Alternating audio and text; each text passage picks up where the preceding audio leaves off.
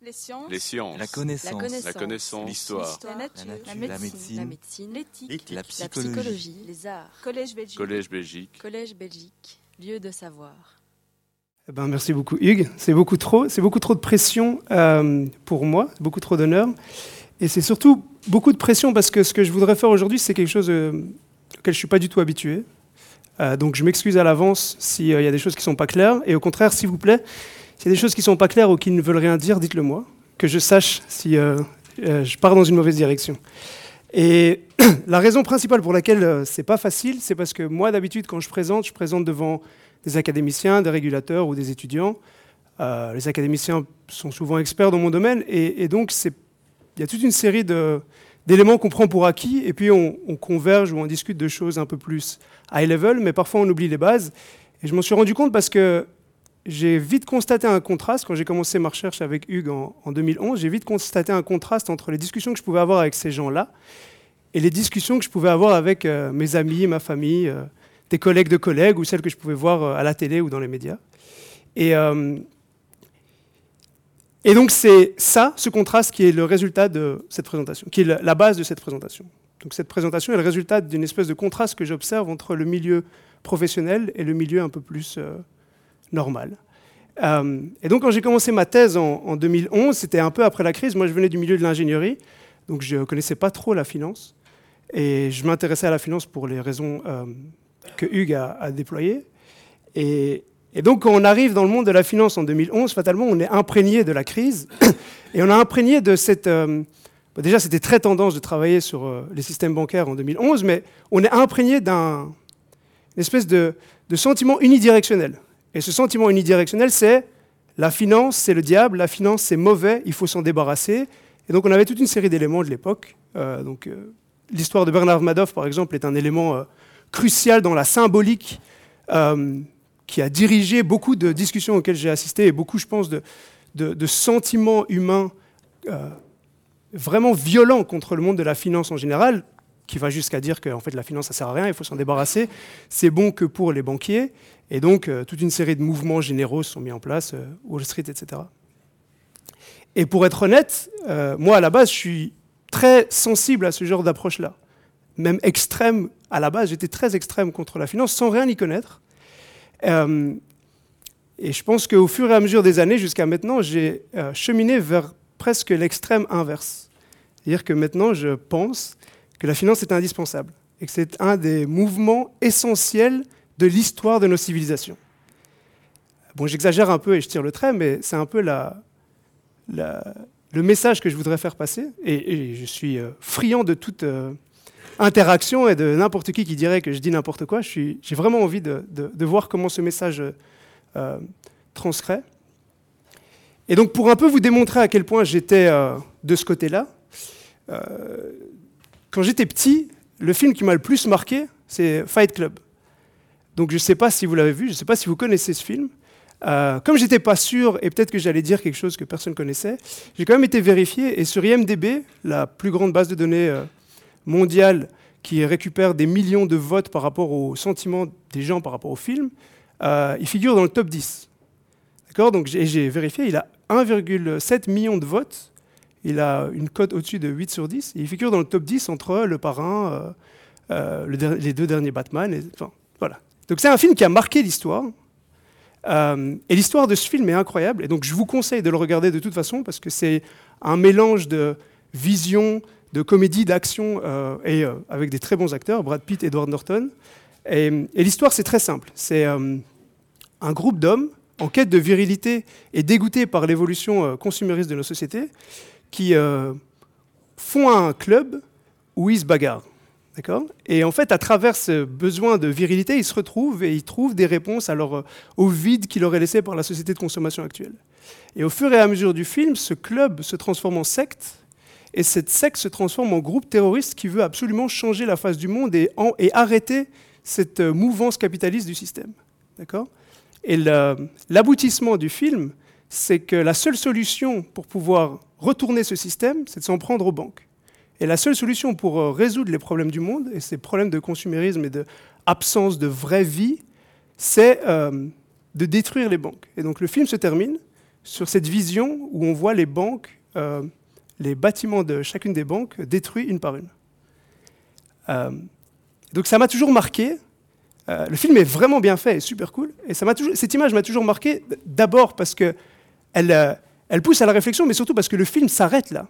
Donc le film s'arrête où tout commence. Et donc la question de c'est quoi un monde sans les banques Je pense qu'il y a beaucoup de gens qui partiraient du principe qu'un monde sans les banques, c'est mieux. Et à la base, je pense que j'étais comme ça aussi. Et ma conclusion aujourd'hui, c'est qu'un monde sans les banques, euh, ça ne tient pas la route. Et donc, pour euh, ramener ça à aujourd'hui et vous dire, voilà, moi j'ai un peu quitté ce délire-là, mais je ne pense pas que beaucoup de gens l'aient quitté, parce que quand on regarde. Euh, donc, ça, c'est un sondage fait par Edelman. Edelman, chaque année, font des sondages sur le niveau de confiance que les gens ont par rapport à, chaque secteur industriel. Et ça, c'est pour 2019, mais c'est la même chose depuis 10 ans à chaque fois, la finance se retrouve à la fin, en queue, comme étant le secteur qui suggère le moins de confiance de la part de la population. alors, ce qui est doublement intéressant, et encore plus intéressant pour cette, euh, pour cette euh, présentation ici, c'est que de l'autre côté, le secteur qui a le plus de confiance de la part de la population, c'est le secteur des technologies. Je ne sais pas exactement ce qu'ils entendent par technologie, mais technologie, pour moi, c'est big tech. Euh, et si vous me demandez à moi, Big Tech se retrouve juste à côté de la finance en termes de confiance et de questions qu'il faut commencer à se poser. Et peut-être qu'une petite crise au niveau des, plus grosses plateformes nous permettrait d'un peu plus identifier les abus auxquels ils euh, peuvent atteindre et comment ça peut nous atteindre, nous, dans nos vies au quotidien. Mais donc cette dichotomie est intéressante parce que ça veut dire que d'un côté, on dénigre absolument la finance et de l'autre, on adore la technologie. Et ce que j'aimerais démontrer aujourd'hui, c'est que bah, déjà ce lien est très intime. Il y a un lien très intime entre l'évolution de la finance et l'évolution de la technologie. Et la finance en elle-même, en réalité, est une technologie. Ok, donc ça c'est 2019. Et en réalité, quand on regarde l'histoire, et je vais essayer de m'imprégner un maximum d'histoire ici, parce que je pense que ce qu'on peut percevoir à travers l'histoire, mais à travers les millénaires qui sont passés, nous dit aussi quelque chose par rapport à la situation aujourd'hui et à la situation future. Et donc ce qui est très intéressant quand on regarde, ok, bah, nos sociétés actuelles n'ont pas vraiment confiance en la finance, peut-être que c'est le résultat de la crise de 2008, et peut-être qu'on n'aime pas la façon dont la finance est faite aujourd'hui. En réalité, quand on regarde l'histoire, euh, des gens n'ont jamais aimé la façon dont la finance était tournée, et ça a toujours été en réaction à des crises. Et donc ça, c'est une fresque qui a été établie en 1720, qui appartient à un ouvrage qui s'appelle Le Grand Miroir de la Folie, qui est un, ouvrage qui a été mis en place à Amsterdam, euh, aux Pays-Bas en 1720, en réaction aux premières crises euh, de bulles spéculatives internationales, et qui est en fait un, ouvrage qui récupère toute une série de satires par rapport aux, abus de la finance. Et donc, euh, ce qu'on observe là, en réalité, c'est John Law. John Law, c'est un Écossais un économiste écossais qui parfois est un peu trop oublié, par contre, il a eu un impact énorme sur la société actuelle, puisque c'est l'inventeur, en quelque sorte, du papier-monnaie et de l'importance de la Banque centrale. C'était un Écossais qui a eu les, les, bonnes relations et il s'est hissé au statut de quasi-ministre des Finances pour Louis XV. Et c'est lui qui a mis en place euh, une des plus grosses, euh, ou en tout cas la première euh, bulle spéculative qui a explosé, puisqu'il a mis en place la crise du Mississippi. Donc, si vous connaissez un peu l'histoire, la France avait acheté le Mississippi et possédait la Louisiane, et ils avaient commencé à vouloir investir là-bas. Ils avaient promis euh, l'Eldorado du Mississippi et de la Louisiane à tout le monde, et donc tout le monde ou allait là-bas ou achetait des parts dans cette société qui, mettait en place euh, les choses pour les gens là-bas. Sauf que la Louisiane, si vous y avez déjà été, c'est magnifique, mais c'est un marais.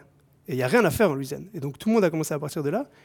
La, la bulle spéculative a commencé à prendre et au départ de cette dévaluation, eh ben, tous les gens ont commencé à paniquer et on a la vraie, réelle première crise monétaire qui apparaît en 1720, bien plus importante que euh, la crise des tulipes, qui en réalité, la crise des tulipes n'est qu'une crise de, gens qui. C'est la même chose que du tiercé. C'est des gens entre eux qui parient entre eux et y a pas, la population n'a pas subi les impacts de la crise de la tulipe. Ici, la population directement subit les impacts puisque tout le monde avait accès à ça, et que le papier-monnaie qui était en cours là subissait directement l'impact de la bulle spéculative.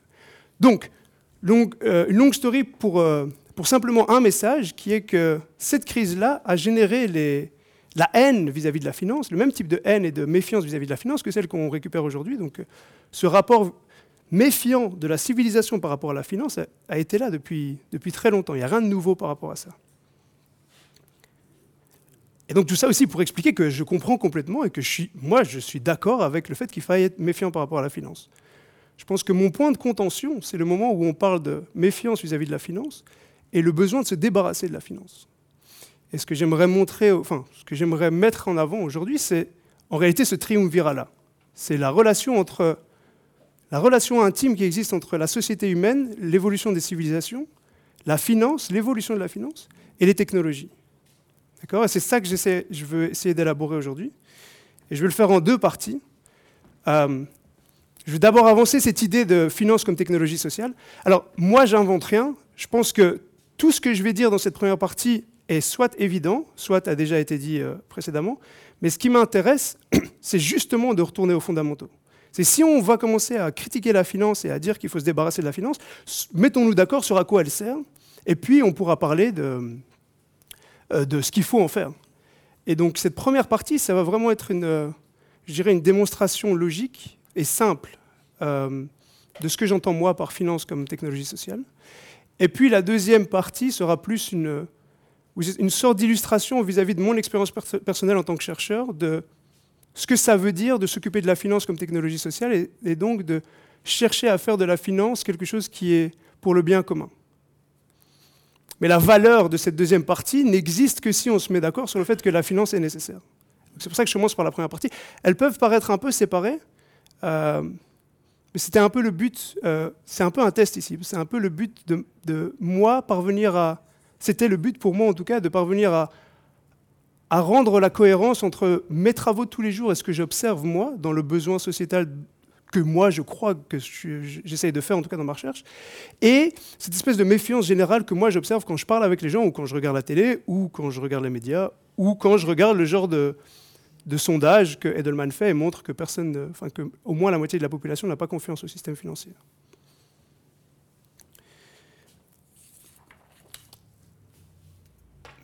Alors, il y a un truc, euh, avant que je commence, il y a un truc que les économistes académiciens font beaucoup et que dans d'autres domaines euh, académiques on ne fait pas trop, et je pense que c'est quelque chose qui est très intéressant à faire de leur part, c'est qu'après une introduction un peu plus courte que ce que je viens de faire, ce que les académiciens font, c'est qu'ils vont directement vous donner le message final. D'accord? Donc après trois slides, vous savez c'est quoi, à quoi ça sert le papier qu'ils sont en train d'écrire. Et puis l'heure qui suit, c'est quasi un appendice euh, pour essayer de vous convaincre que ce message est intéressant ou pas. Moi, ce que je pense, c'est qu'ils savent que les présentations académiques sont tellement euh, ennuyantes qu'il faut donner le message, comme ça après les gens peuvent, peuvent partir dormir ou, ou, répondre à leur GSM. Donc je vais faire pareil, et je vais vous donner mon message avant, avant tout le reste. Euh, et en fait, mon message, d'un point de vue plus symbolique, il vient de ça. D'accord? Donc, euh, ça, c'est un tableau qui a été fait, c'est un tableau sur la chute d'Icare, qui a été réalisé euh, au XVIIe siècle par Jacob Peter Goey, qui est un flamand d'Anvers, un collaborateur de Rubens. Et, et en fait, j'ai vu ce tableau la première fois quand. Je ne suis pas du tout un expert en art et je ne suis pas du tout un expert en peinture ou rien du tout. J'ai juste été. c'est plus ce tableau qui m'a trouvé que moi qui ai trouvé ce tableau. J'étais à un séminaire d'un professeur qui s'appelle William Gutzmann. Je le cite parce qu'il va être très important dans les références que je vais utiliser plus tard, qui est un professeur d'histoire de la finance à Yale. Euh, et, c'est lui qui présentait ce tableau dans un contexte complètement différent. Et quand je l'ai vu et quand il en a parlé, j'ai vu que c'était exactement le genre de symbolique que moi j'aimerais mettre en avant euh, pour ce genre de présentation et pour le message que j'essaie de faire passer. Donc, l'histoire, c'est Dédale et Ika. Euh, je pense que tout le monde connaît, mais pour faire bref, Dédale, ingénieur de génie, euh, construit le labyrinthe du Minotaure, et puis il s'y fait enfermer avec son fils. Et pour s'en sortir, il confectionne des ailes, et, euh, il se dit qu'avec cette euh, nouvelle technologie, il va pouvoir s'en sortir. Et donc il fait ses ailes, et quand il les met sur son fils, Ika, il lui dit, attention, vole pas trop, sinon tu vas t'approcher trop du soleil et tes, ailes vont fondre, et vole pas trop bas, sinon tu vas prendre l'eau avec la mer et tu vas couler. Et voilà, et puis après, ils essayent, ça marche, ils s'envolent, ils, partent, ils s'échappent du labyrinthe. Et puis après, en cours de... Après s'être échappé, Icar s'emballe, euh, plein de vanité, plein de, euh, plein de manque d'humilité, et euh, il commence à s'emballer tellement haut qu'il se rapproche trop du soleil, et puis après, ses ailes fondent, et il, a une chute mortelle. Et ce tableau, c'est ce moment où il y a le croisement entre le père et le fils, vertical, horizontal, et où c'est cette tragédie euh, dramatique où le père voit euh, son fils mourir. D'accord? Son fils mourir, euh, sous les coups de sa propre invention. Et donc le tableau, comme l'histoire en général, comme on la garde, ce qu'il nous dit, c'est Ah, il nous, montre cette tragédie, et il nous montre le drame qui se passe. Et c'est très bien, ça nous dit attention, il y a des technologies, il faut faire attention, il ne faut pas euh, dépasser certaines limites, parce que si on est trop, euh, vaniteux par rapport à ces limites, on, risque de mourir. Mais est-ce que ce tableau contient, est-ce que l'histoire contient, qu'on nous met moins en évidence, c'est qu'à côté de ce drame, ben on voit Dédale, et Dédale, il vole. D'accord? Dédale, en fait, on fait face à un miracle. C'est-à-dire que Dédale, il vole, il a respecté ses règles à lui, il s'est échappé, et il parvient à voler. Et euh, je pense que la finance, c'est pareil. Je pense que la finance, on a une tendance à focaliser le drame, et qui est légitime, il faut faire attention, il ne faut pas voler trop, faut pas voler trop bas, mais on a aussi tendance à oublier que dans l'ombre, ben, ça fonctionne plutôt bien. Il y a des choses qui se passent. Et dans l'ombre, Dédale, il vole. D'accord? Et s'il n'y avait pas eu les ailes, Dédale et Icare, ben, ils étaient enfermés dans le labyrinthe et ils ne pouvaient pas s'échapper. Donc voilà, c'est un peu, c'est un peu ça l'idée que je veux développer, c'est et en fait, vous pouvez la généraliser à pas mal d'éléments qui à chaque fois ont un lien avec la technologie, c'est que quand on observe des choses qui sont technologiques, on ne peut pas les juger sur leur existence en tant que telles, on doit mettre en contexte par rapport à leur utilisation, ni trop haut ni trop bas, et c'est sur base de ça qu'on peut juger leur utilisation et leur valeur. Et donc là, c'est un peu la même chose par rapport à la finance, ni trop haut ni trop bas, qu'est-ce que ça nous donne? Est-ce qu'on veut vraiment garder ça, ou est-ce qu'on veut interdire aux gens de pouvoir voler et d'avoir des ailes? Voilà, donc maintenant, ceux qui veulent s'endormir euh, peuvent y aller, il n'y a pas de problème. Voilà, donc euh, dans cette première partie, la façon dont je veux avancer, c'est vraiment reprendre la base et essayer de motiver l'existence de la finance sur base de, comment dire, de, de, la, de la population la plus simplifiée possible, pour vraiment juste euh, retourner quelque chose qui peut-être est évident pour tout le monde. Moi, ce n'était pas évident pour moi à la base, donc peut-être que c'était moi qui étais en, retard là-dessus.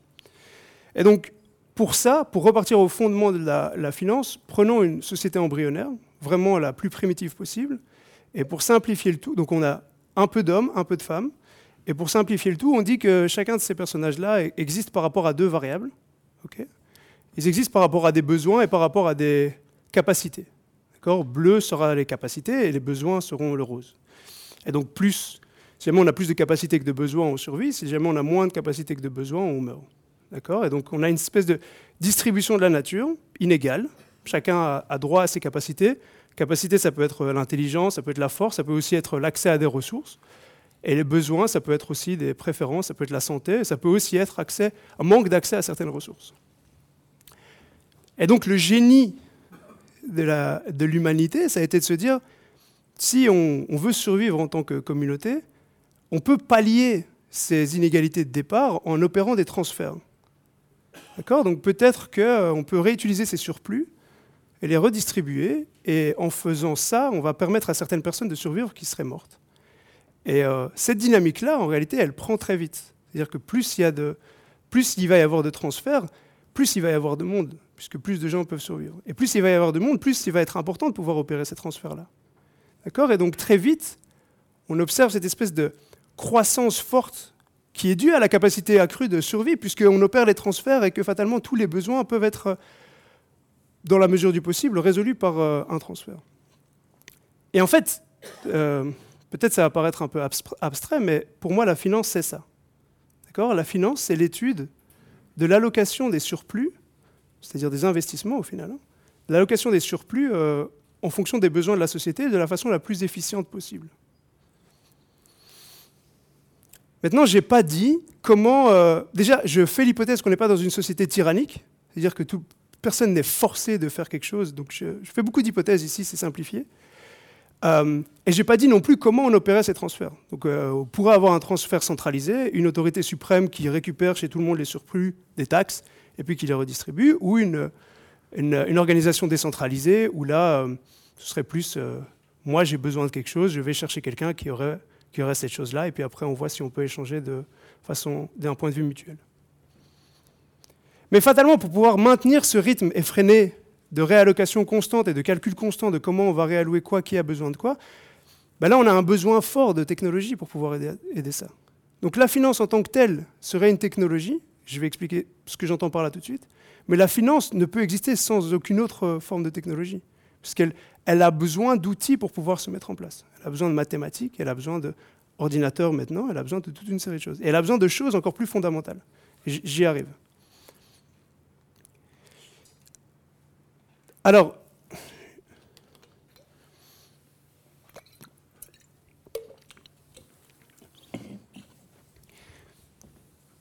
ce qui va très vite se passer, c'est qu'on se rend compte que quand on a ces distributions de surplus et qu'on n'est pas dans, une société tyrannique, ces surplus, en fait, ces transferts de surplus, ça devient des investissements. Et une des premières inventions qui a été mise en place pour pouvoir soutenir un système de transfert, c'est la dette. Donc la dette, c'est simplement une conceptualisation du concept du, principe de transfert. C'est-à-dire, je vais transférer quelque chose et tu me dois, et puis après tu me rends.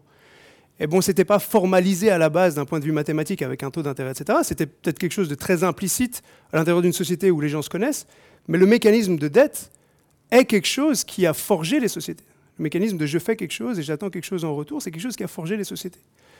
Et donc il y a toute une série de travaux, je vous conseille particulièrement le travail de David Graeber sur l'origine de la dette et sur sa présence dans la construction des sociétés depuis 5000 ans.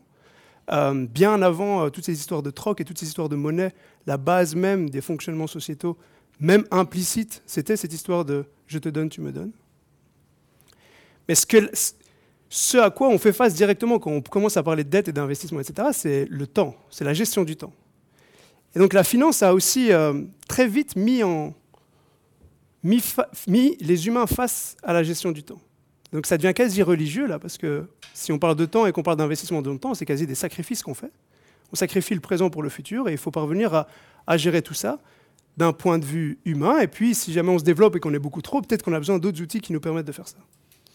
Et donc, il y a cette formulation de euh, que j'adore, qui dit qu'en fait, la finance, c'est une euh, machine à voyager dans le temps.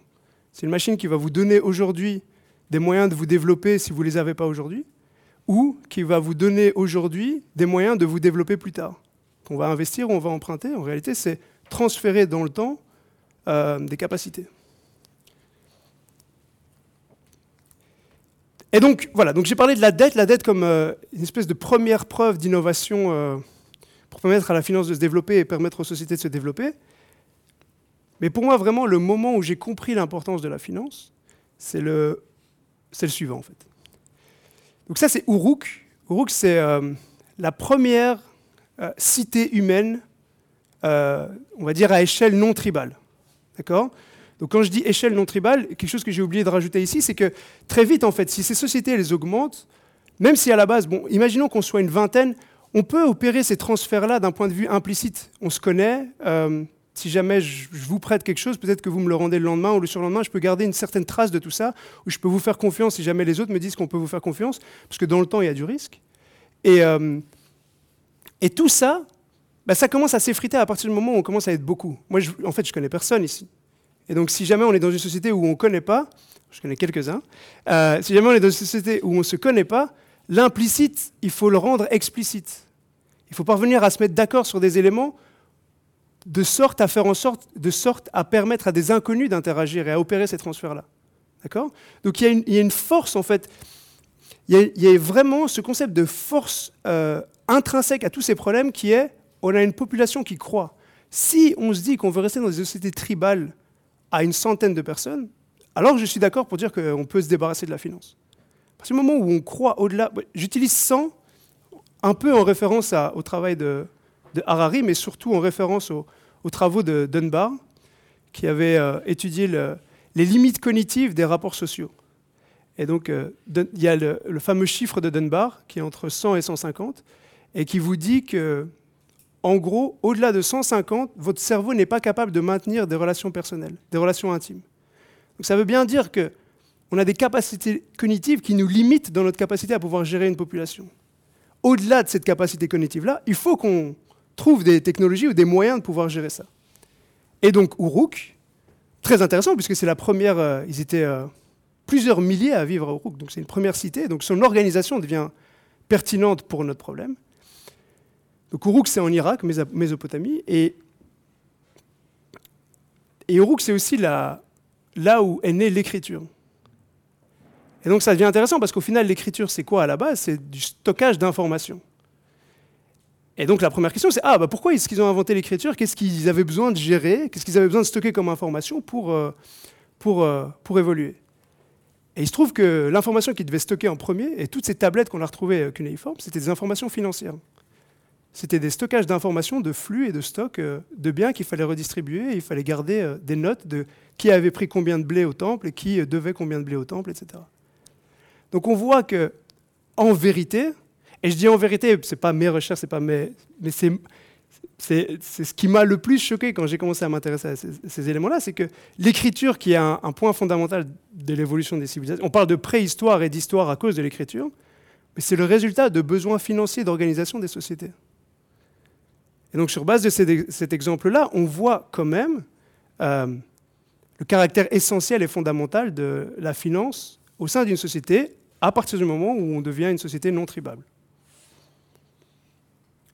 Après, il y a d'autres types d'innovation. C'est pour ça qu'à un moment, je parlais d'innovation, et quand on parle d'innovation aujourd'hui, on parle de technologie, on parle de données, etc. C'est bien de garder un peu la trace de qu'est-ce qui était des innovations et des technologies il y a 5000 ans. D'accord? Donc ça, Uruk, je ne l'ai peut-être pas précisé, c'est euh, le quatrième millénaire avant Jésus-Christ. Après, il y a d'autres formes d'innovation qui sont, mises en place, mais qui, qui, en fait viennent servir le même problème. D'accord? Donc le problème ici, je ne l'ai peut-être pas défini, donc laissez-moi le définir maintenant quand je parle de technologie, en fait, je prends l'approche économique de la technologie. Et d'un point de vue économique, une technologie, c'est un moyen de réduire des coûts par rapport à une certaine activité. N'importe quelle technologie à laquelle vous pouvez penser, en réalité, elle n'a de valeur que si elle permet de réduire des coûts. Donc la finance, en général, on peut la penser comme un moyen de réduire les coûts d'organisation d'une société. Et toutes les innovations qui vont avec sont d'autres moyens pour réduire ces coûts de transfert et de, et de transaction. L'écriture, au final, de ce point de vue-là, c'est un moyen de réduire le coût de gestion d'une société de plus de 150 personnes. Et du même point de vue, la monnaie, l'argent, c'est des moyens de réduire les coûts de transaction, puisque au final, ce que la monnaie représente, et encore aujourd'hui, c'est euh, de la dette accumulée. Et à partir du moment où la monnaie est une dette accumulée, bah, ça nous permet d'aller plus vite dans nos transactions. Je n'ai pas besoin d'un point de vue plus concret, si on était à une époque, si on était dans ce monde imagé des trocs, euh, le problème dans le troc, c'est qu'on a besoin de. En même temps, on a cette coincidence of wants, on a besoin de en même temps vouloir exactement ce que l'autre vaut. Donc on n'a pas de transfert temporel. Et si on vivait dans une société sans argent, bah, le transfert temporel, on peut le faire, mais il faut une comptabilité folle. C'est-à-dire que si moi je fais euh, un don à Hugues et que je veux être sûr que Hugues peut me rembourser, bah, je vais regarder toutes les transactions que lui a déjà faites, combien de dettes sont sur lui et combien de dettes les gens qui ont des dettes vis-à-vis d'eux ont. Et donc ce que la monnaie permet de faire, c'est de projeter tout ça sur une valeur et d'accumuler et donc de pouvoir transacter avec cette valeur-là comme, euh, unique euh, critère. D'accord? Donc c'est une fois de plus une innovation dans un but financier, dans un but de réduire des coûts dans un contexte financier. Voilà, donc là j'ai pris deux exemples, et en réalité, quand, quand, on s'intéresse à la problématique, on en trouve de plus en plus. Plus on regarde, plus on en trouve. Euh, c'est presque une fractale, plus on s'intéresse et plus on, donc il y a de l'évidence de, cette relation intime entre l'évolution de la finance, l'évolution des technologies et l'évolution des civilisations à travers les âges. Donc la Chine a euh, beaucoup innové dans le monde de la finance pour pouvoir maintenir euh, un, empire aussi grand. La Grèce antique a aussi beaucoup utilisé des outils financiers pour pouvoir financer une économie maritime, parce que allez, allez-y pour euh, convaincre des gens de risquer leur vie à travers la mer Noire pour ramener du blé. Euh, il faut parvenir à trouver des mécanismes financiers qui les intéressent eux aussi pour pouvoir prendre ce genre de risque. Et, euh, ce genre d'exemple, ça arrive jusqu'à nous. Donc chaque époque, chaque, civilisation a eu, euh, en regard de ses besoins et de ses capacités, une, une, installation financière qui devait répondre à, à, ses propres caractéristiques. Et donc ça devient aussi intéressant parce qu'une fois qu'on a ça et qu'on observe que c'est ces mêmes besoins qui viennent innover, bah, on peut se demander, euh, on peut projeter ça sur maintenant, et quand on voit l'évolution de l'apparition d'Internet, l'évolution des crypto-monnaies, l'apparition du machine learning, etc., c'est des questions qui, peuvent directement faire, euh, écho à, cette évolution historique-là.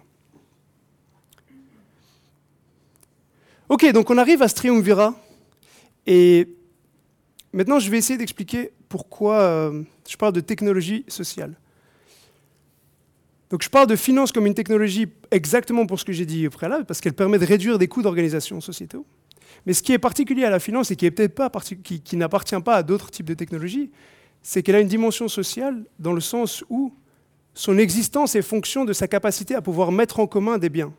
La finance toute seule, entre deux personnes, n'a pas trop de sens. La finance, elle devient intéressante quand elle prend de la puissance avec sa capacité. Oups.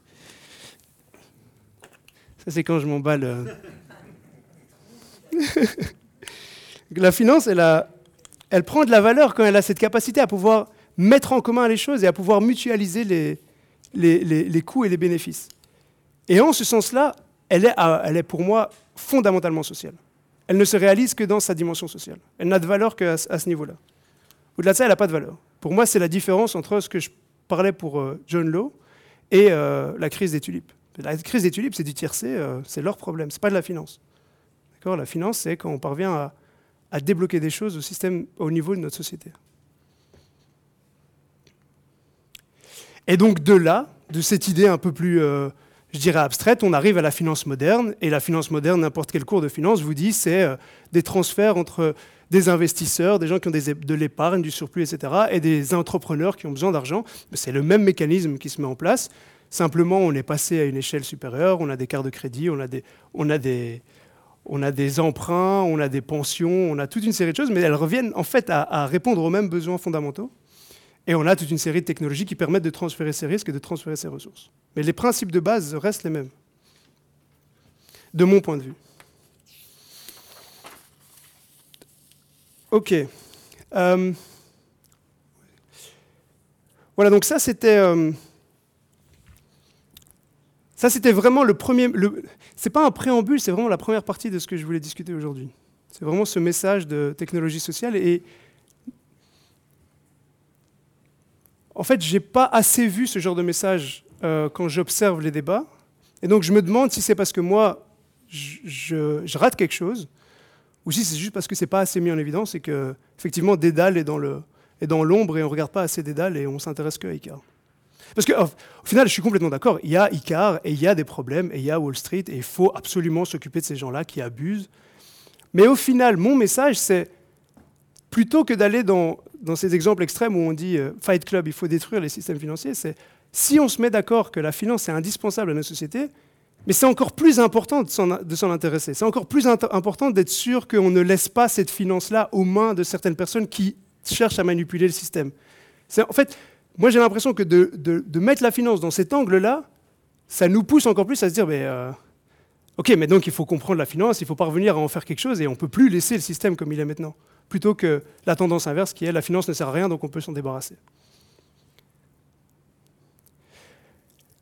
Et donc maintenant, ce que je voudrais faire, c'est euh, vous parler un peu d'éléments de ma propre recherche et de vous montrer un peu comment, si on part de ce prémisse-là et qu'on est d'accord pour dire que, bah, en fait, la finance, il faut la gérer, il faut la maintenir, il faut essayer de la comprendre, bah, on réalise toute une série de challenges. Et au final, pour moi, c'est facile. Moi, je, fais de la recherche, je n'ai pas de responsabilité, à part euh, enseigner, mais je veux dire, je n'ai pas de responsabilité par rapport à la société directe, euh, mais les régulateurs en ont.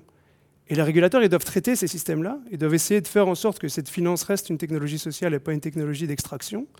Euh, et, c'est un peu ingrat pour eux parce que ces régulateurs, ben, quand tout se passe bien, tout le monde s'en fout. Et c'est quand ça ne va pas qu'on est là pour les blâmer. Et donc je veux un peu essayer de vous montrer euh, ben, la nuance qui existe dans ce monde-là. Et c'est un vrai challenge de parvenir à gérer ce système financier. Donc, comme Hugues a dit, à la base, moi, je me suis intéressé au, marché interbancaire et à la, dimension réseau de ces marchés, c'est-à-dire à comprendre comment les interdépendances qui existent entre les banques peuvent créer du risque systémique. Et j'ai toujours eu du mal à expliquer exactement, euh, comment ça se passait et comment ça se faisait que les banques euh, avaient des, prêts entre elles. Et euh, au final, j'adore cette histoire et je pense qu'elle permet vraiment de comprendre c'est quoi un système interbancaire moderne. Et donc cette histoire, elle se base sur euh, ce sigle. Je ne sais pas si vous reconnaissez euh, ce signe. Donc euh, moi, je le connais parce que j'ai plein d'amis qui sont des fans des théories de complot, etc., et qui sont des fans de jeux vidéo. Donc c'est comme ça que je le connais. Donc ça, c'est le signe des Templiers. Et donc les Templiers ont marqué l'histoire des jeux vidéo aux théories du complot. Et donc pour ceux qui ne savent pas, les Templiers, c'était une espèce de confrérie de chevaliers ou de moines soldats au XIIe siècle qui travaillaient à permettre aux gens d'effectuer leur pèlerinage vers Jérusalem pendant les croisades. D'accord? Donc, euh, en réalité, c'était des soldats super forts qui protégeaient physiquement les gens qui voulaient voyager, parce que le pèlerinage, c'était long, il fallait partir d'Europe vers, Jérusalem, et c'était surtout super risqué, parce que bah, ça va être long, et on doit emmener toute une série de biens avec nous pour pouvoir être capable de survivre là-bas, et ben, ces longs trajets, euh, c'est typiquement ce que les pirates adorent pour, euh, pour se faire un peu d'argent. Et donc les Templiers, c'était des moines dévoués qui étaient partis et qui se disaient, nous, on va sauver ces, pèlerins et on va les protéger. Et à la base, ils les protégeaient physiquement, et puis petit à petit, ils ont aussi commencé à développer un système financier. C'est-à-dire que ce qu'ils ont vite compris, c'est que les pèlerins sont plus safe, sont plus en sécurité s'ils ne portent pas leurs biens avec eux. Et donc, ce qu'ils ont commencé à fournir comme service, c'est qu'ils ont dit aux, pèlerins, bah, si vous voulez, vous pouvez, avant votre départ, vous venez à l'église, à une de nos églises, il y avait plusieurs églises en Europe, et euh, vous déposez tous vos biens, et nous, on vous remet une lettre de crédit avec la valeur de vos biens. Et puis, euh, quand vous arrivez où vous voulez arriver, euh, vous récupérez la valeur de vos biens. Et donc, les pèlerins, c'est exactement ce qu'ils faisaient. Donc, ça, c'est un exemple d'une map. On voit pas très bien. C'est un exemple d'une map de pèlerins qui partiraient de cette espèce de cheminement de pèlerins qui partiraient de Dijon vers Jérusalem. Et donc, ils passent par Vienne, par Budapest, euh, par toute une série d'autres endroits. Et à chacun de ces endroits, il y avait une église de Templiers. Donc, à chacun de ces endroits, ils pouvaient aller déposer leur lettre de crédit et s'ils voulaient retirer une partie de la valeur de leur crédit et et l'Église euh, mettrait à jour la valeur qui... Et donc vous avez ce système de, système de prêt, système de crédit qui se met en place. Et au final, avec toute cette activité, ce que ça crée aussi, c'est toute une série de, dettes entre les églises. C'est-à-dire que maintenant, moi, j'ai déposé mes affaires à la base à, Dijon, puis j'ai retiré quelque chose à, Budapest, et puis à Vienne, etc. Mais au final, euh, Budapest et Vienne, bah, ils attendent un remboursement de la part de Dijon pour le bien qui a été, euh, qui a été transmis. Et donc il y a tous ces éléments d'interdépendance qui viennent se mettre en place, qui créent euh, un réseau d'interdépendance. Et au final, ici, c'est un peu facile, parce que c'est un réseau nul, vu qu'à chaque fois qu'il y a un dépôt, il y a un retrait, et c'est juste des dettes qui existent entre des églises d'une même compagnie. Mais ce que ça vous montre, en fait, si vous comprenez ce mécanisme-là, vous avez presque compris le principe de euh, système international de banque privée. Il y a une, accumulation de dettes qui se fait entre eux pour le bien de, pour euh, offrir des services aux clients. Et puis ces dettes, à un moment donné, il faut, il faut les gérer. On ne comprend pas trop. Vous allez voir pourquoi je vous parle de ça, ça va revenir vers la fin. Donc, bon, les Templiers, c'est très mystérieux et on ne sait pas trop comment ils géraient leur comptabilité à travers les églises. Euh, et il y a une hypothèse, elle est peut-être vraie ou pas, mais en tout cas, elle, me sert pour cette histoire-ci.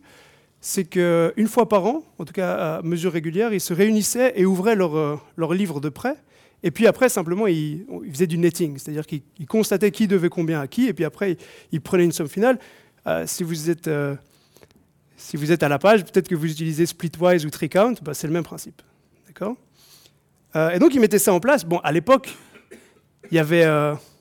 le système de l'époque le permettait, le système d'aujourd'hui ne le permet plus. Le système d'aujourd'hui, bah, c'est des milliers de banques, des milliers d'autres institutions que des banques. Donc c'est un système beaucoup plus hétérogène, beaucoup plus large, beaucoup plus hétérogène, et avec beaucoup plus de types de contrats que simplement des dettes. Et donc au jour d'aujourd'hui, on a une accumulation constante de positions et d'obligations qui existent entre ces banques, mais ce n'est pas aussi facile de pouvoir, euh, du jour au lendemain, chacun ouvre ses livres, déjà parce que euh, JP Morgan et Barclays et la Société Générale ne veulent pas ouvrir leurs livres euh, les uns devant les autres. Et, déjà, de coordonner tout ça entre eux, c'est presque impossible. Donc on a ces accumulations qui se, qui se créent. Et ces accumulations qui se créent, en réalité, créent aussi des dépendances. Et donc, fatalement, avec ces dépendances, il y a euh, le fait que si jamais il y a une, un de ces nœuds qui disparaît, ben, le reste, euh, ça peut vite se propager. Et donc, c'est vraiment sur base de ce principe. C'est le même principe qui se place. Euh, ah oui, ça c'est une, information importante. C'est le même principe qui se place au niveau du marché interbancaire, et c'est ça qu'on a étudié au départ de mes recherches avec Hugues. mais donc, d'abord, pour vous aussi vous donner une idée de. Parce que je parle de c'est gentil de comparer les Templiers, mais on est quand même à une, autre époque et on a une autre échelle. Donc pour vous donner une, mise à l'échelle des types de marchés dont je vais parler et qu'on va étudier, euh, donc ça c'est en 2017, le PIB mondial c'est 80 trillions de, dollars, donc trillion c'est 1000 euh, milliards. Euh, la dette mondiale c'est 170 trillions, et puis après le marché des produits dérivés, qui sont ces contrats de transfert de risque, c'est 500 trillions donc je vais parler de ces deux marchés-là. euh, à échelle différente. Mais pour vous donner euh, une idée de... Enfin, c'est les marchés les plus grands du monde. Il n'y a pas plus d'argent euh, sur Terre que ce qui se situe dans ces marchés-là. Et donc, si ces marchés vont pas très bien, euh, technologie sociale, tout le monde ne va pas très bien.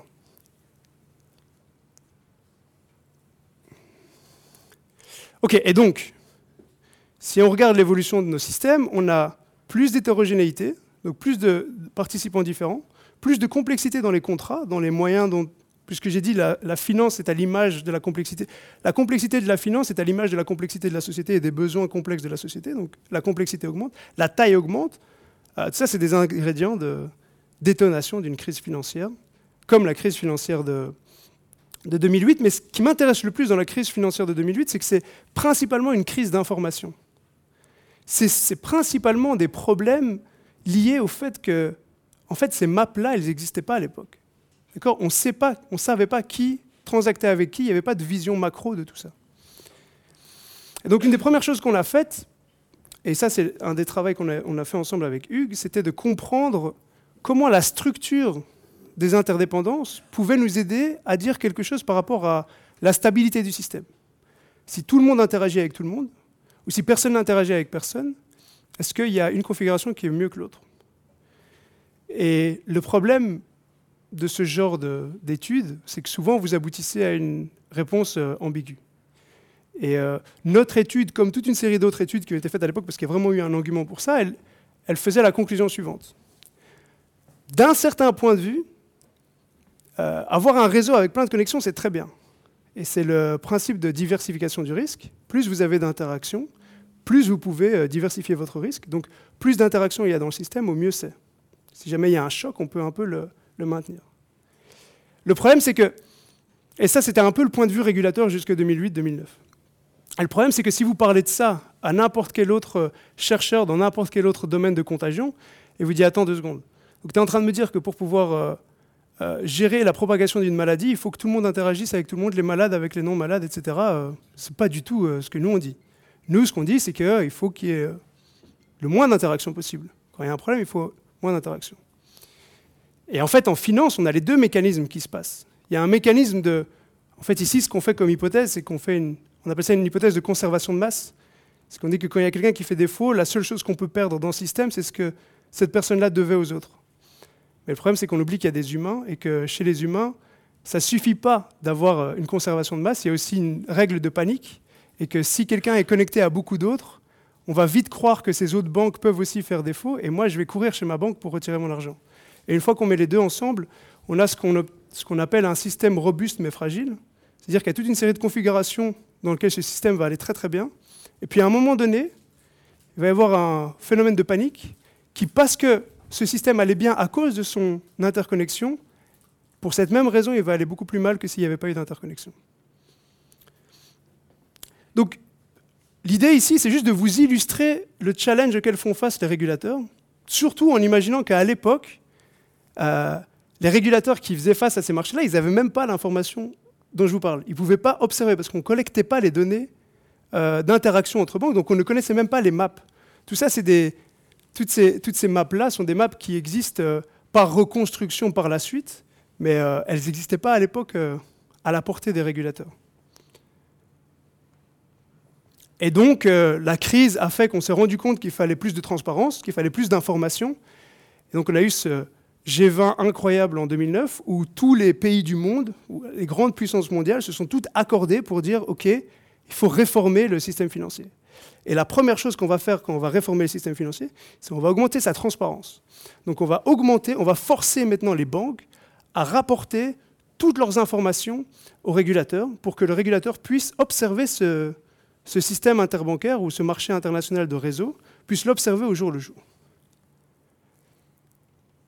Et en particulier, ce qui a le plus intéressé cette réforme-là, c'est les plus gros marchés du monde, c'est-à-dire ces marchés de produits dérivés.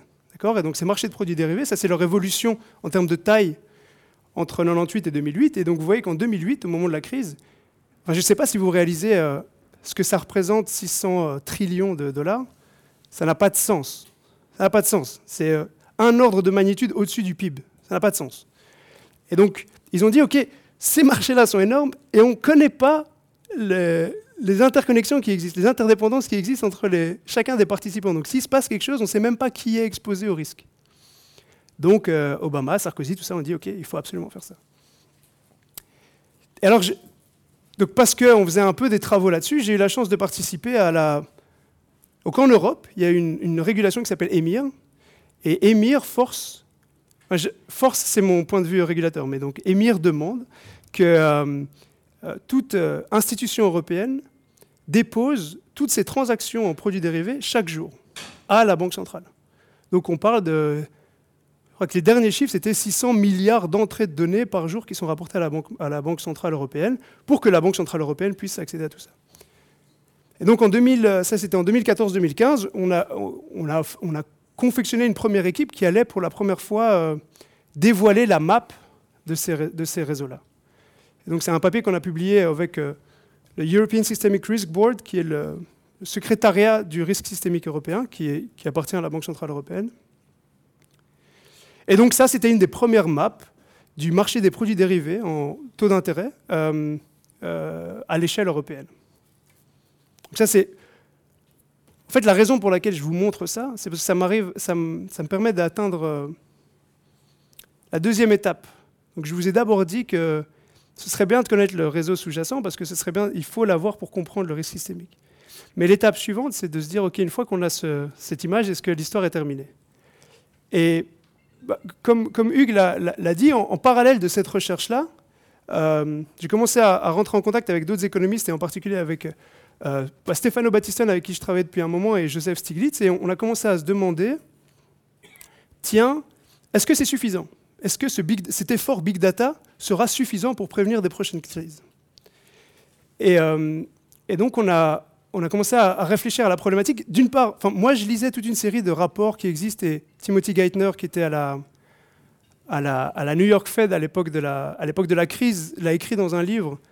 Euh, ce qui est apparent quand on regarde les rapports qui sont faits par les régulateurs pendant la crise, c'est le niveau d'incertitude qui existait. C'est-à-dire l'incapacité des régulateurs à pouvoir se dire tiens, est-ce que demain le système dans son ensemble va, faire, euh, va complètement disparaître ou est-ce que tout va aller bien?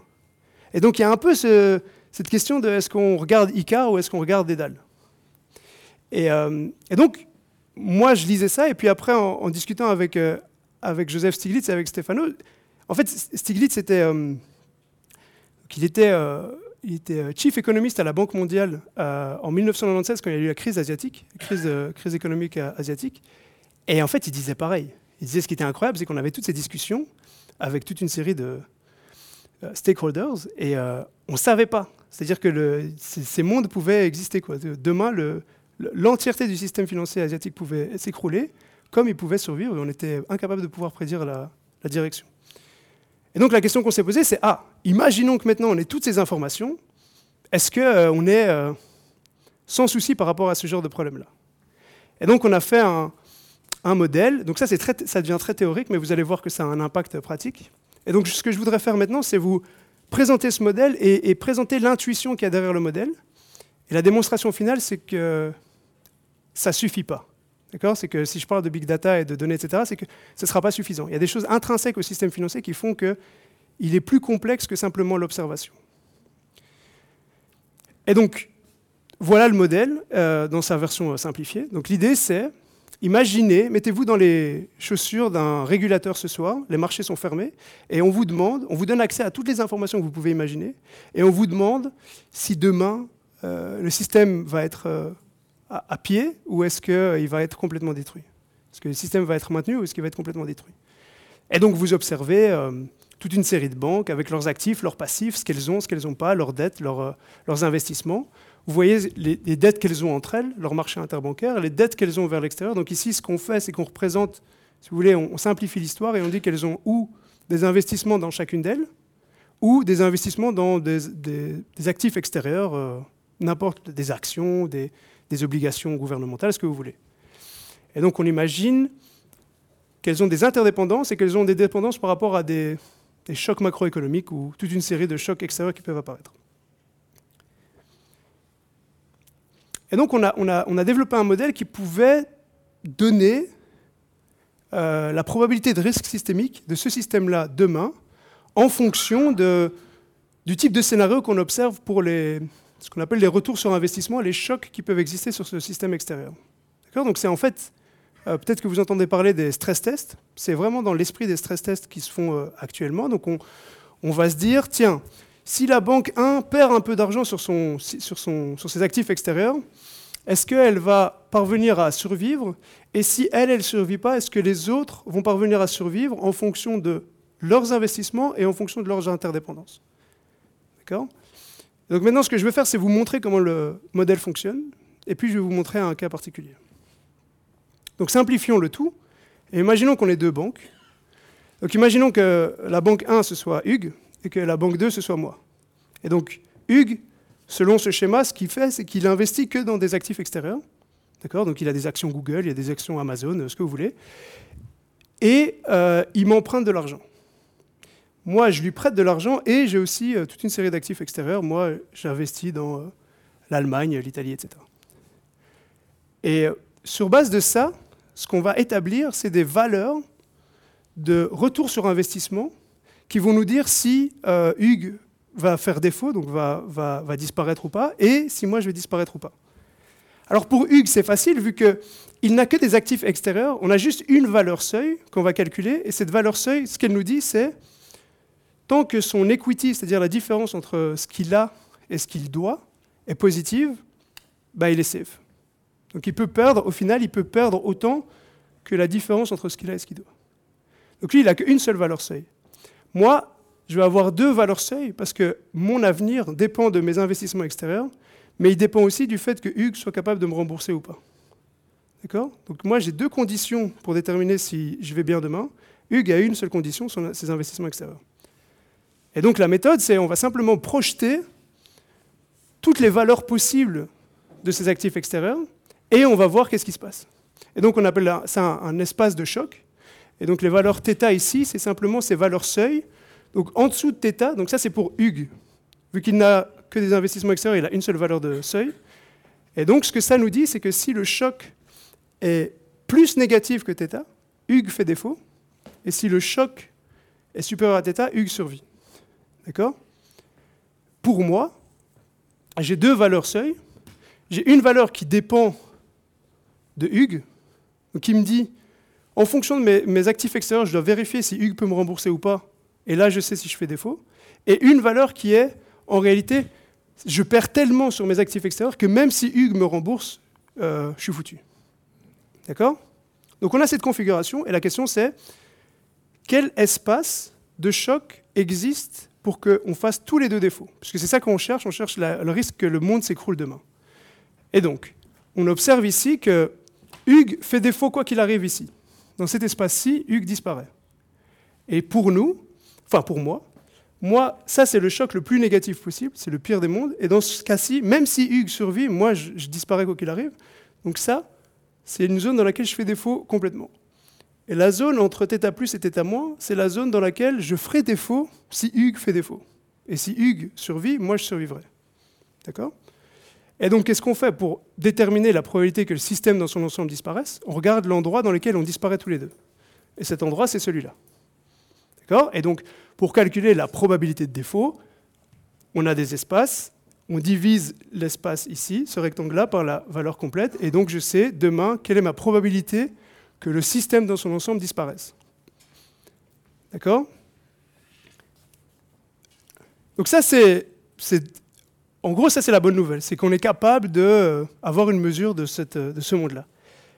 Maintenant, imaginez une deuxième configuration, la seule différence entre ces deux configurations, c'est que maintenant,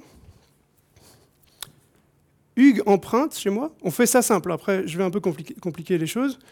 Hugues emprunte chez moi, mais Hugues me prête aussi. D'accord? Donc maintenant, on a une interdépendance qui va dans les deux directions. Et maintenant, moi j'ai toujours mes deux valeurs de seuil, rien n'a changé de mon côté. Mais maintenant, Hugues a aussi deux valeurs de seuil. Il a un θ plus et un θ moins. Et donc maintenant, on va reposer la même question. On, on cherche la zone dans laquelle on fait défaut tous les deux sur base de cette nouvelle configuration. Et donc ce qu'on constate, c'est que on a ces zones-là qui sont en fait les mêmes que tout à l'heure, sauf que maintenant elles existent pour Hugues et pour moi. Et on a une nouvelle zone. D'accord? On a cette zone, jaune ici.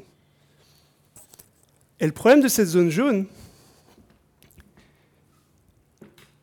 c'est qu'en réalité, ce qu'elle nous dit, c'est que si j'ai un choc ici, ben, moi je fais défaut si Hugues fait défaut.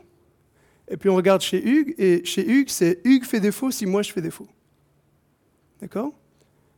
Et donc ce qui arrive, c'est que si on veut chercher les solutions de ce problème, en réalité, la solution dans laquelle Hugues et moi on survit, et la solution dans laquelle Hugues et moi on fait défaut, elles coexistent toutes les deux.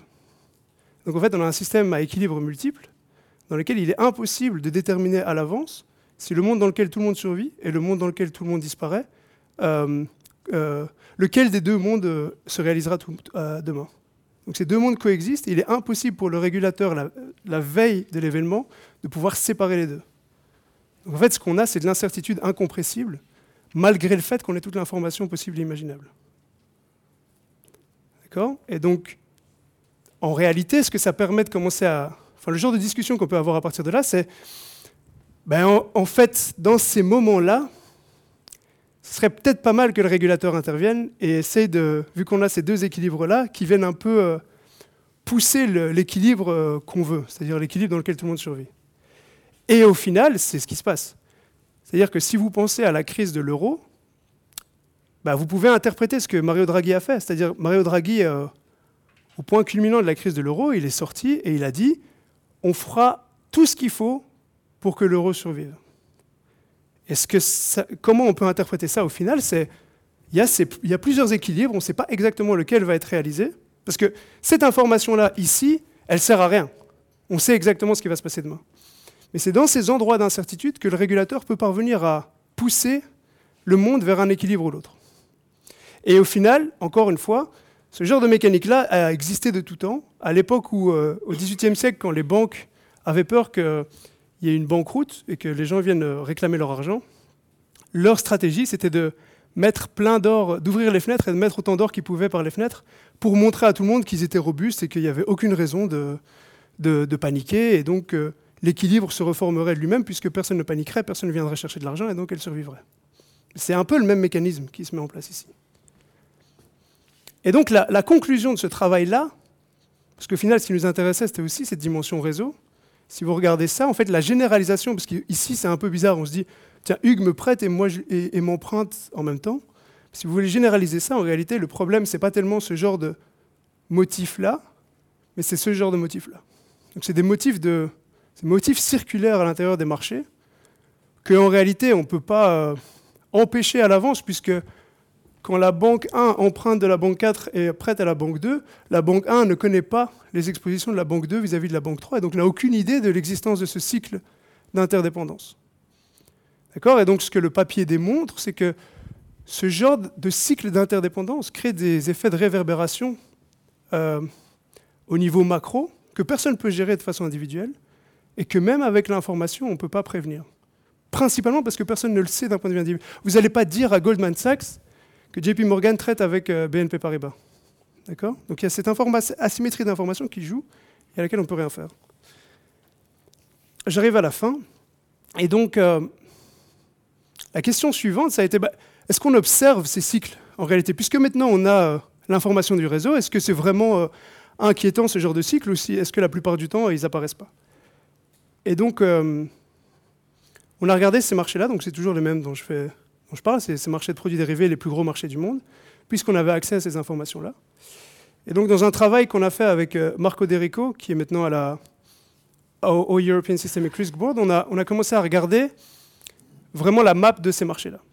Et donc ici, ce que je vous montre, c'est euh, le réseau de contrats, on va dire de positions qui existent entre toutes institutions européennes vis-à-vis de ce qu'on appelle des Credit Default Swaps, des, CDS, qui sont ces contrats qui étaient euh, très mis en valeur pendant la crise et qui sont des espèces de transferts de défauts, donc des transferts de risques entre, entre chaque participant. Donc ici, on a des gens qui vendent ces contrats, donc qui achètent du risque, des gens qui achètent ce contrat, donc qui vendent du risque. Et puis après, on a toute une série d'intermédiaires qui permettent à, si vous voulez, qui font le rôle de, de dealer.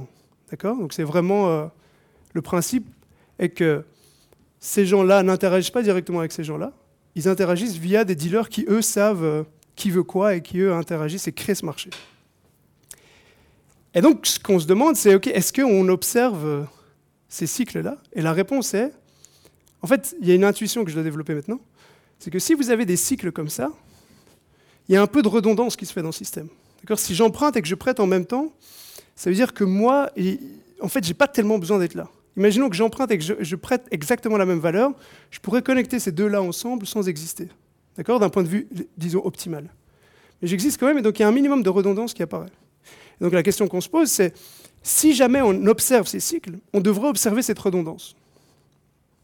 Et donc, qu'est-ce qu'on observe ici? C'est, on dit, ce marché-là, euh, si je me souviens bien, ce marché-là, sa taille, c'est 16 milliards d'euros. Sa taille complète, c'est 16 milliards d'euros. Donc la première question, c'est, ces 16 milliards d'euros, ils sont où? Ils, sont, ils, sont, ils sont où dans ces segments de participants? Et ce qu'on constate, c'est que 95% de ces 16 milliards existent à l'intérieur des, dealers et n'existent pas au niveau des, des acheteurs de risques et des emprunteurs de risques. Donc il y a une espèce d'intermédiation forte à l'intérieur de ces marchés-là. Et puis la question c'est, si jamais il y a beaucoup de valeurs là, est-ce que cette valeur elle est le résultat de cycles? Et donc est-ce qu'on a cette redondance qui apparaît ou pas? Et ce qu'on constate en réalité, c'est que donc ici on prend le, le ratio de la valeur de ces 16 milliards sur base de ce qu'on appelle la valeur nette. Donc ce que j'emprunte et ce que je prête en même temps, ou ce que j'achète et ce que je vends. Et on voit que, donc le calcul rapide, c'est 16 milliards, 95% sont là, et 20% seulement de ces 16 milliards ont une valeur nette. Donc 80% de ces 16 milliards ne sont le résultat que de cycles à l'intérieur de ces marchés-là. D'accord? Et en réalité, euh, si on a toutes ces redondances, on pourrait penser, c'est là où je reviens à, mon exemple des Templiers, on pourrait se dire, bah, ce serait bien de mettre en place quelque chose qui marche et qui permette à tous ces gens-là de peut-être ouvrir leur livre et de se dire, bah, toi tu me dois ça, mais au final, euh, moi je lui dois ça et lui il me doit ça, peut-être qu'on peut couper tout ça et toi tu me dois juste 5 euh, euros. Vraiment, tri-count, splitwise, ce genre de mécanisme-là. Puisque, a priori, ici, si ça, ça marchait super bien, on pourrait se débarrasser de 80% de ces 16 milliards qui, qui, qui n'aurait pas lieu d'être. Et peut-être que c'est pas grave, peut-être qu'on s'en fout de ces 16 milliards dans l'absolu. Mais ça devient super grave quand c'est la crise et qu'à un moment donné, les gens veulent leur argent directement. Et peut-être que si on peut se débarrasser de 80% de cet argent que tout le monde veut, on peut un peu apaiser, euh, apaiser les, peurs. Et donc la bonne nouvelle, c'est qu'il y a quelque chose qui fait ça. Et donc il y a l'émergence, il y a une, une innovation dans le système financier. Et cette innovation dans le système financier, en fait, elle copie le, c'est presque incroyable parce qu'elle copie le système des Templiers et elle le met à jour par rapport aux contraintes qu'on a aujourd'hui. Et ce mécanisme s'appelle la compression. Et en fait, la compression, ça marche euh, de façon très intuitive. L'idée, c'est que on observe un marché, et dans ce marché-là, il, y a des, positions qui se forment, et dans ces positions, il y a certaines redondances qui se mettent en place.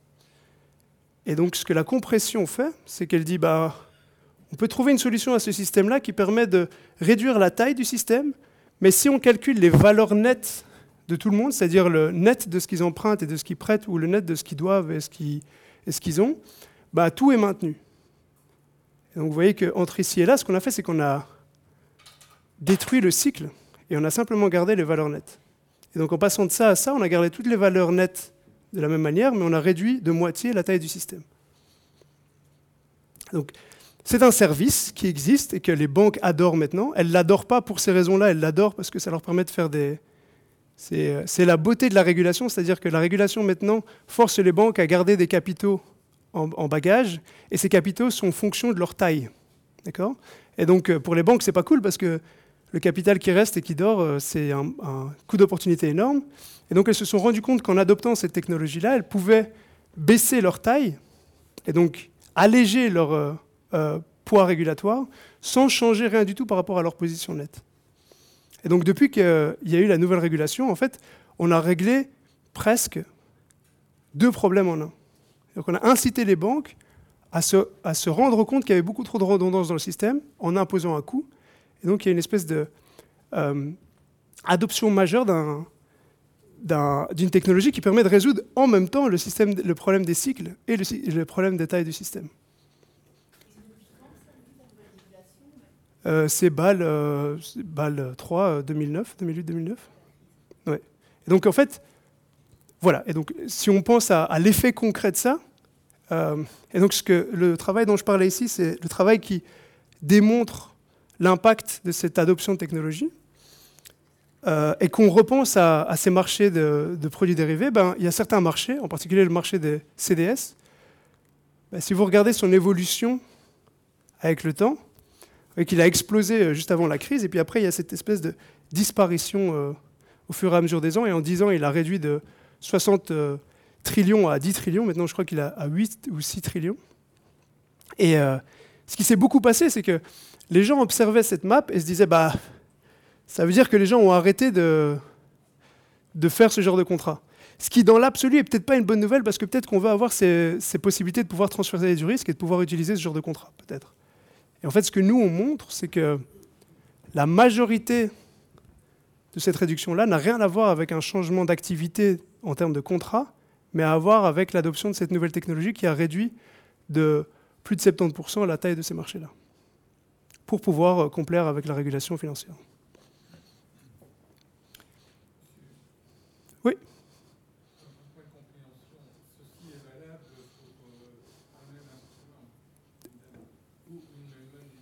Exactement. Alors,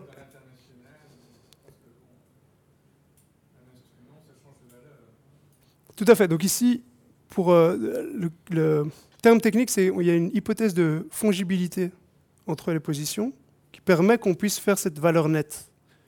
Et euh, à la base, il y a cette hypothèse qu'on ne peut le faire que sur des valeurs, sur, des instruments euh, similaires. Et puis ce qu'on voit maintenant, mais c'est beaucoup plus récent, c'est des mécanismes de projection de plusieurs euh, instruments sur, une valeur commune. Mais, c'est un, une très bonne remarque. Voilà, donc on touche à la fin.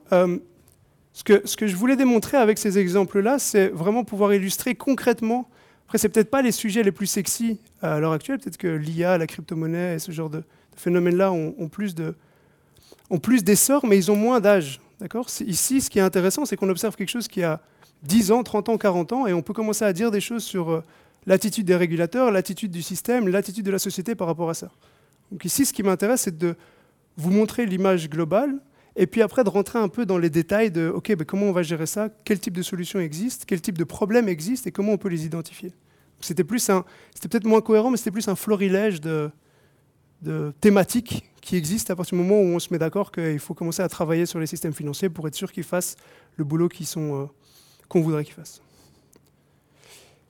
Et donc, fatalement, il y a toute une série de nouveaux problèmes, euh, tout, aussi, tout aussi excitants qui apparaissent. Euh, donc pour donner un exemple ici, et pour lier directement ça à cette discussion-là, euh, bah, un des arguments majeurs qui existe dans le Brexit, c'est la position de Londres comme euh, capitale financière. Et la question est même, et bon, moi je comprends que chacun a ses positions et chacun veut argumenter dans son sens. Et si vous regardez les positions de, en Angleterre, ben, on va vous dire, ah, on à 300, 300 trillions dans, dans, nos banques et dans nos chambres de compensation. Vous avez intérêt à, à nous donner un bon deal. Et puis de l'autre côté, si on se rend compte qu'il n'y a qu'en réalité 20% qui, sont valables après, qui sont valables après compression, peut-être que la valeur change. Et donc, en fait, ces débats-là existent à l'heure actuelle au niveau des régulateurs pour comprendre comment on peut gérer ce genre de friction-là avec les technologies qui sont, euh, qui sont à disposition. Et puis, euh, euh, je vous laisse avec les, les, questions les plus excitantes qui, à mon avis, méritent encore un peu une bonne dizaine d'années et d'autres petites crises pour, pour avoir un point de vue peut-être plus, plus sage sur elles donc l'IA, les crypto-monnaies et l'impact des, grosses plateformes sur l'évolution de la finance. Voilà, et avec ça j'arrête. Merci beaucoup.